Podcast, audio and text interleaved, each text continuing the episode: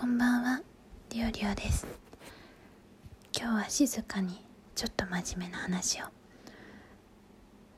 えー、タイトルにも多分書いてると思いますけど、いじめについてです。まあね、ふとね、なんか書いと言言っとこうって思っただけなんで こういう話題は、まあ、昔配信アプリでで配信やってた時も話題に出したことがあるんですけどやっぱりその時もリスナーの方の中でいじめについてはすごいいろんな意見があって 収集つかなくなっちゃったので打ち切っちゃったんですけど今日はね、えー、自分が喋って喋るだけのラジオトークだからこそ、まあ、自分で好き勝手喋ろうかと思います、えー、いじめを経験された方あの加害者でも被害者でも どちらでもまあ、関わったことのある方不快に思われる内容かもしれないです、えー、このリオリオの、えー、個人的な意見を今から述べているだけでございますのであの不快主張はあのご自身の判断で お願いいたします。えー、自分がいじめに関わった期間はというと小学校の時ですね。小学校2年生あとは56年生の時に、まあ、どっちかというといじめられてた。いじめられてました。で加害者の記憶はというと小学校中学年ですね。34年の時にクラスの男の子をいじめてたと思います。そうどっちもやってんだよね。やられたことあるならやるなよって話なんですけど多分小学校中学年の時は当時読んだ漫画とかになんか多分すごい影響を受けたんだと思います。あとはあのちょっとねどういうことしてたかはく気持ち悪くて 自分でもね言えない言わないんですけどただ当時のそのいじめてた相手の人にはもうね多分一生会うことないと思うから謝れないんだけど心の中そこから詫びたいと思ってるしうーんなんでしちゃったんだろうなっていう自分へのこう怒りというかうんもあるしただ当時のただってね言い訳じゃないんですけど当時の自分にとってはそのいじめってはその目的の一つであってそのある集団に属するためには何か共通の目的を持ってないとその集団に属することができなかったんですよ当時の私は。そのたまたま自分が所属しようと思った集団の目的がその男の子をターゲットにするっていう目的を持ってしまったがためにっていうのがまあ今となってはあったのかな。という気はします。うん。それがまあそんなに長い期間もないと思いますけど小3ぐらいかな。うん。と思いますけどやってしまったこともあります。小学校2年生の時はすごいなんかねあれですよ。すごい幼稚な感じのいじめであの変なあだ名つけられてそれでずっと呼びたい呼ばれたりとか呼ばれうん呼ばれたりあとはあのこう自分私がね触ったところに「あお前触ったなここリオリオ菌リオリオの指紋があるからみんな触るな」とか言ってあのかかテーブル机に書かれたりとかあのするって、まあ、リオリオ菌って言うとちょっと可愛いですけど、まあ、実際にはその自分のねリアルネームの名字が言われてそれをたまたま今今リオリオだとしてリオリオ菌が映るぞとか言ってまあ、よくあるやつですね。をされてました。小学校高学年の時は女の子からの、まあ、はぶられですね。うん。でっていうのがありまして中学校高校はちょっともう覚えてないんですけどまあこれといってなかったと思います。自分の周りには。うん。なかったかなと思います。で大人になって今分かるのはその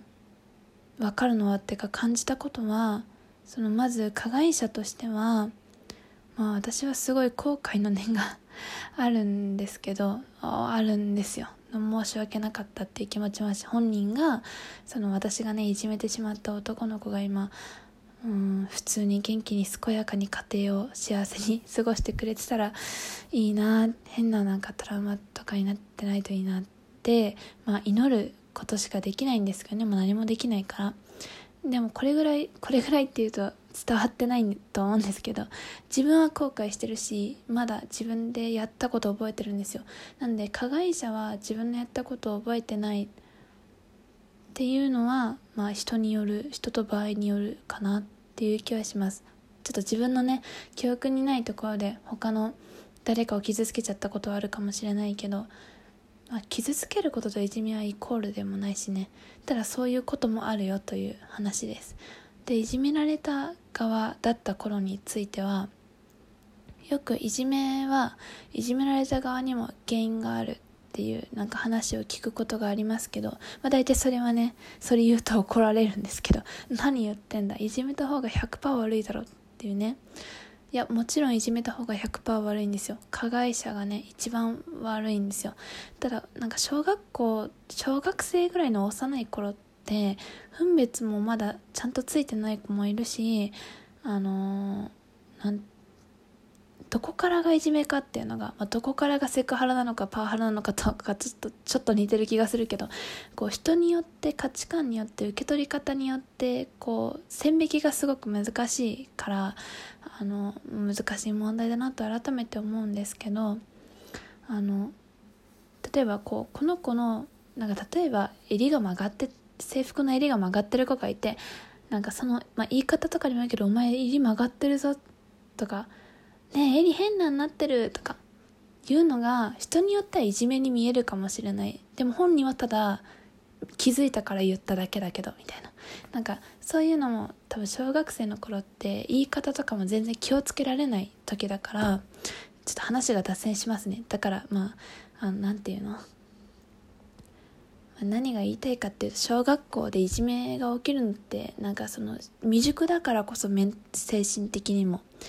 なんかある意味こう生まれるもん起こるもんな気がしてるんだよね。一生いじめってなくならない気がする。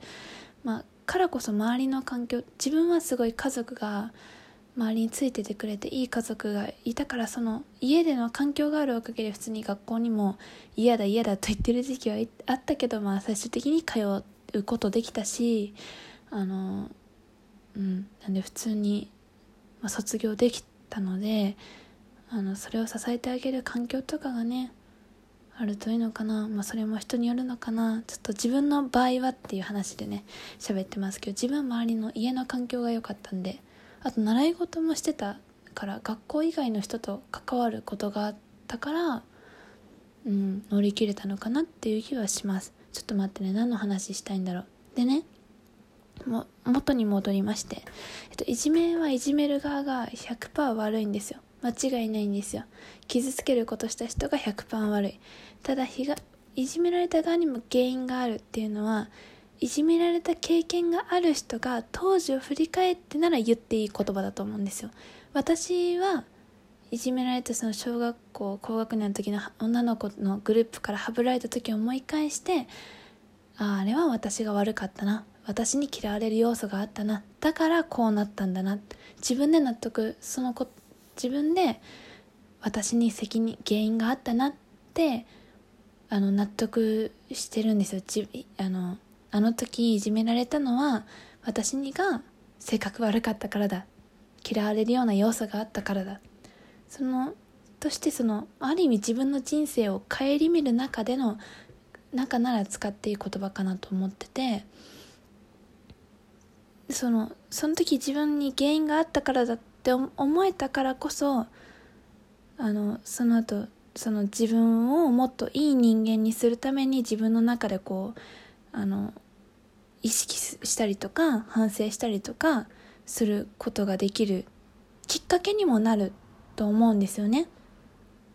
あの私的にはね。いやわかんないです。なんかその理不尽ないじめとかもあるからあのそういうのはもちろん許されざることだしあのもちゃんと救われなきゃいけない話だと思うんですけど自分が受けてきたことは社会